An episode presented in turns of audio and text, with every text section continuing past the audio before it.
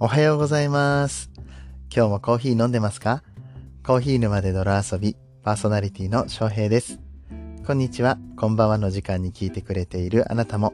ちょっと一服していきませんか？今日は12月の3日木曜日でございます。毎日ね、あっという間なんですよね。本当に。一日こんなに早く過ぎるって思って。やりたいことが山ほどあるんですけど、まあずっとずっと執筆中だと言ってる Kindle 本500文字ぐらいしか昨日は進みませんでしたね。優先順位とかを決めるのがまあなかなか難しいなとか思っております。まああの、一番はやっぱり家のことなので、家事をしたりだとか子育て、えー家族でお散歩行ったりとかね、えーそういうことはちゃんと優先できてるかなと思うので、えーやるべきことはやってるかなとは思いますけれども。まあとにかくうちの子はよく動くんですよね。まああんまり寝ないですし。で子供を遊びながら、で他事をやるっていうのはなかなか難しくて、いや難しいっていうかまあ無理ですね。まあそういうもんなんですけど、うん、パソコン開いてとか携帯ポチポチしながらっていうのはなかなか難しいので、うん、インプット、音声配信聞いたりぐらいですかね。できることと言ったら、うん、まあそんなもんです。え昨日はね、夜9時頃からコラボライブをスタンド FM の方でさせていただきまして、遊びに来てくださった皆さんありがとうございます。え内田恵美さんこと、うし、う、うし、うっしーって、ひどいな、言い間違い。うっちーさんですね。えー、うっちーさんが、え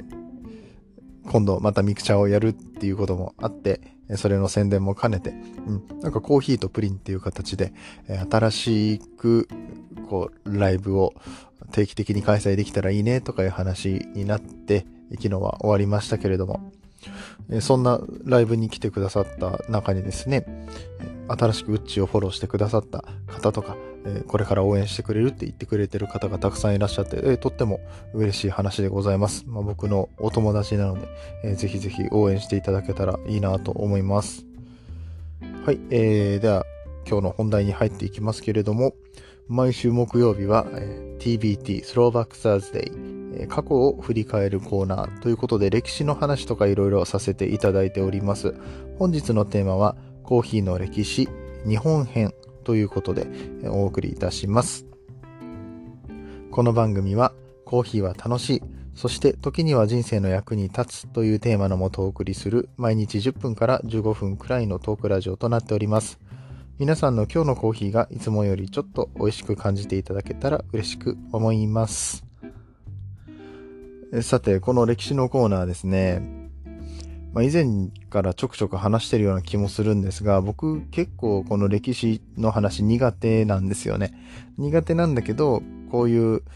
音声配信というアウトプットの機会を利用して、まあ、強制的に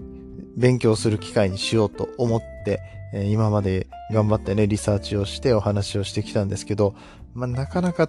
時間を取るのも難しいし、まとめるのも大変なので、うん、定期的に毎週できなかったりとかいうことも続いておりました。で、まあ、今回もやっぱり、ちょっと台本書いたりとかする時間がなくてですね、どうやったら続けられるかなって思ったんです。まあもちろんこの歴史の話をやめるっていうのも一つの選択肢ではあるんですけど、やっぱりこの僕自身も勉強をしたいしっていうことで考えたんですよ。で、考えてみたんですけど、もうこの歴史の勉強をしている姿自体をコンテンツにしてしまえばいいのではないかと 思いまして。えーまあ、今回ちょっと初めての試みなので、えちょどういった感じかね、皆さんが聞いてみて、うん、それちょっとやめといた方がいいんじゃないとか、あの、面白かったよとかいうご意見はいただきたいなと思うんですけど、僕自身がこう、歴史の関係で調べて引っ張り出してきたいい感じの記事をもう読む。えー読みながらちょっとへえそうなんだみたいに理解していくっていうことをやっていきたいなと思いまして、えー今回ちょっとこういう形を取らせていただきますが、コーヒーの歴史のお話ですね。えーそれも日本編ということで、日本にどのようにコーヒーが伝播して、えそして全国に広がっていったかというお話をしたいと思います。まずですね、日本にコーヒーが伝来したのはいつ頃かと言いますと、江戸時代の話になります。江戸時代の初頭、長崎の出島にこうコーヒーが入ってきたみたいです。最初はですね、えー、西洋諸国でコーヒーハウスというのが次々とオープンしていって、コーヒーの文化と呼べる芸術、文学というものが開花していったんですけれども、その頃ちょうど日本は鎖国中っていうことでえ、なかなかそういうコーヒーが入ってくる機会はありませんでした。で、このコーヒーが長崎の出島、鎖国中でも唯一海外との取引ができた場所ですね。ここのオランダ商館の設立の時にえ、たまたま持ち込まれたんじゃないかと言われているそうです。ただこの頃ですね、外国人、この出島にいたオランダ人たちに接触できた人間っていうのがすごく限られていまして、役人、商人、通訳、遊女などなど、え限られた人たちだけでしたので、えもうほとんどの人はコーヒーに触れる機会なんてなかったんですけど、ここら辺のもう限られた人が、いわゆるこのコーヒーの味を知ることができたと言われています。これは1776年に発行されているツンベルグ日本機構という本に、2、3の通訳のみがようやくコーヒーの味を知るのみであるという記述があるので、そういったことが言えるのではないかと言われております。なので、こう、せっかく出島にコーヒーは入ってきていたみたいなんですけれども、なかなかこの、江戸の人たちにコーヒーが伝わるということはなかったみたいですね。じゃあ実際にこの本格的に全国的に普及していったのはいつ頃になったのかというと、明治の半ばを過ぎた頃の話に一気に飛ぶわけです。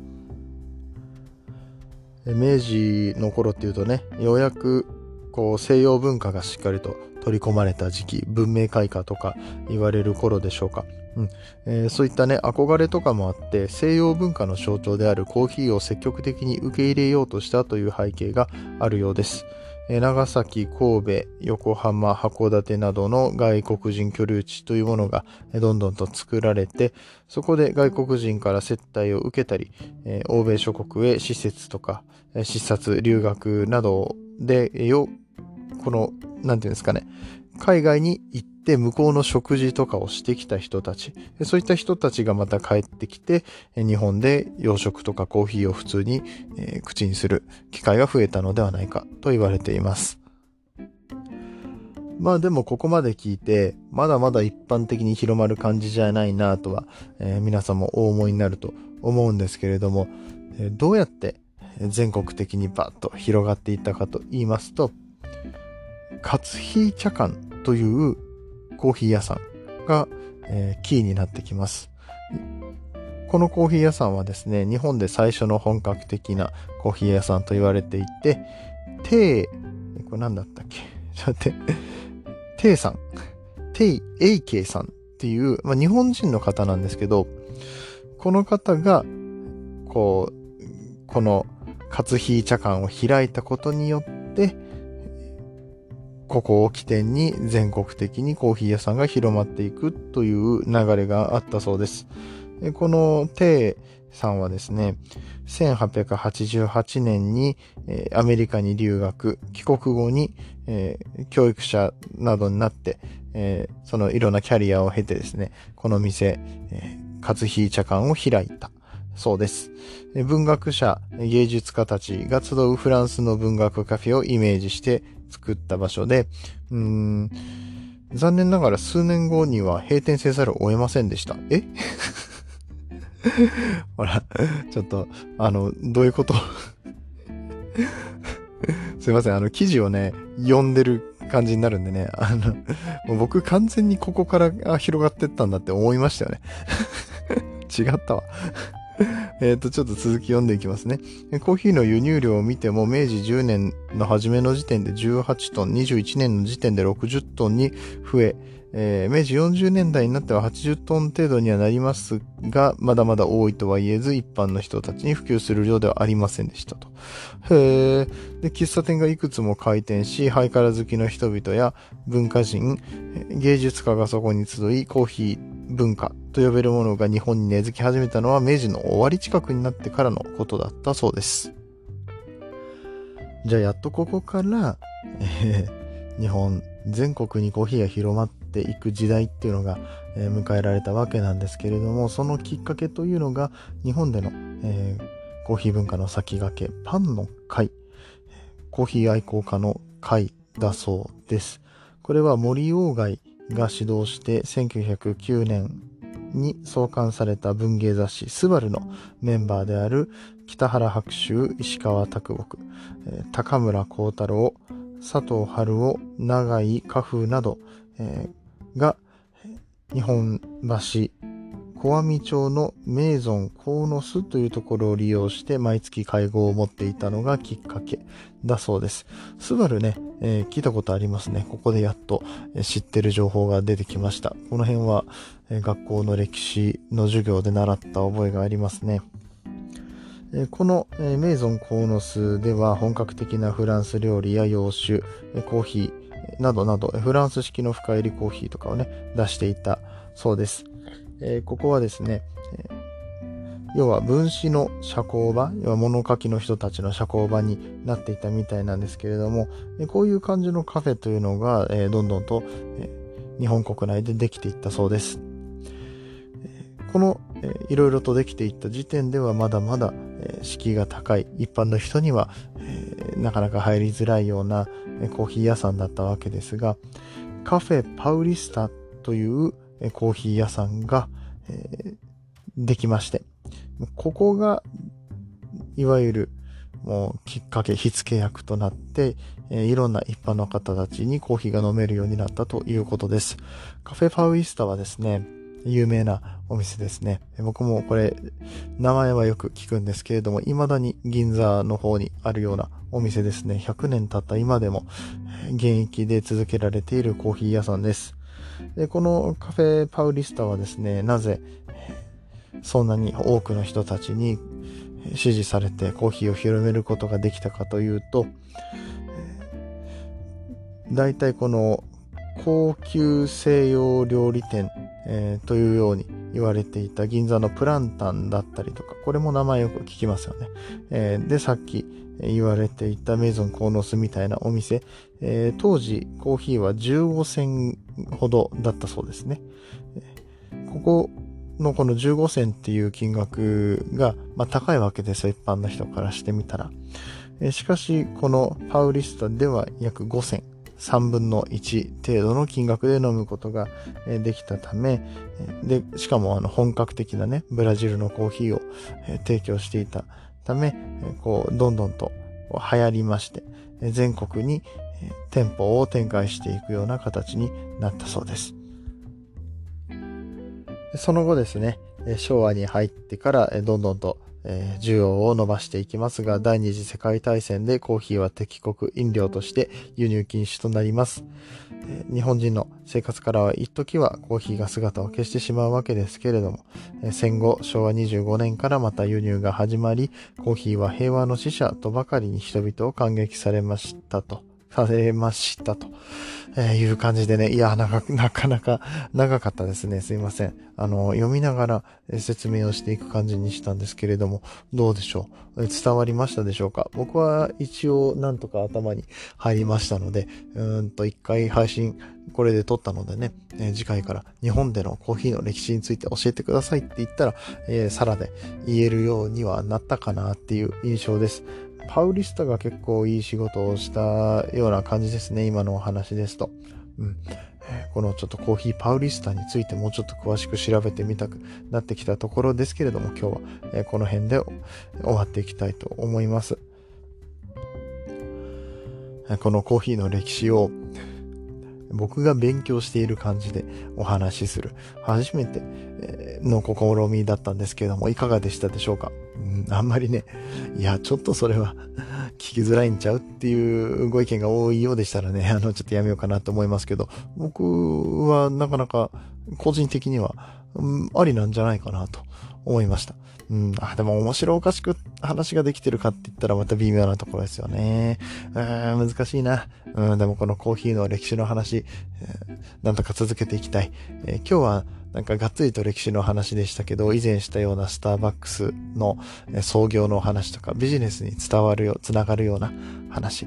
もできるかなと思ってますんで、うん、このコーナーはなんとか続けていきたい。はい、えー、といった感じでございます。えー、こういう風にしてみたらとか、これ扱ってみてよというようなお話がありましたら、ぜひ皆さんから、えー、ご意見いただけたらと思います。えー、どうもありがとうございます。それではここからはですね、コメント返しのコーナーです。コーヒー沼で泥遊びではいただいたコメントに声でお返事をしています。ヒマラヤでは聞いていただいている番組にコメントをしていただくことができます。PC や他のアプリからはコメントができないので、ぜひぜひヒマラヤアプリをダウンロードしてお聴きください。昨日のブルーボトル羊羹ですね、紹介させていただきました回にコメントいただいた方、お返ししていきます。お二人の方からコメントをいただいております。まずは K さん、いつもありがとうございます。ブルーボトルの羊羹気にはなっているけれども、食べてないです。ちょっと食べてみたいです。といただきました。うん、あの、ぜひぜひ食べてみてください。かなりいい体験ができると思います。その、羊羹自体の概念も結構覆りますね。僕が思ってた、えー、普通の羊羹小豆の、なんていうんですか、棒。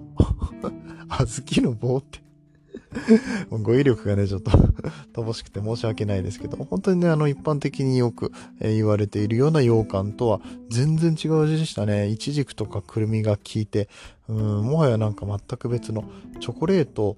ではないんだけれども、こう、あるじゃないですか、チョコレートにいろいろ入ってるやつ、レーズンとか、くるみとか入ってるような、えチョコレート、あれの羊羹バージョンみたいな感じで、うん、まあ、ダメだな、ダメだ。あんまり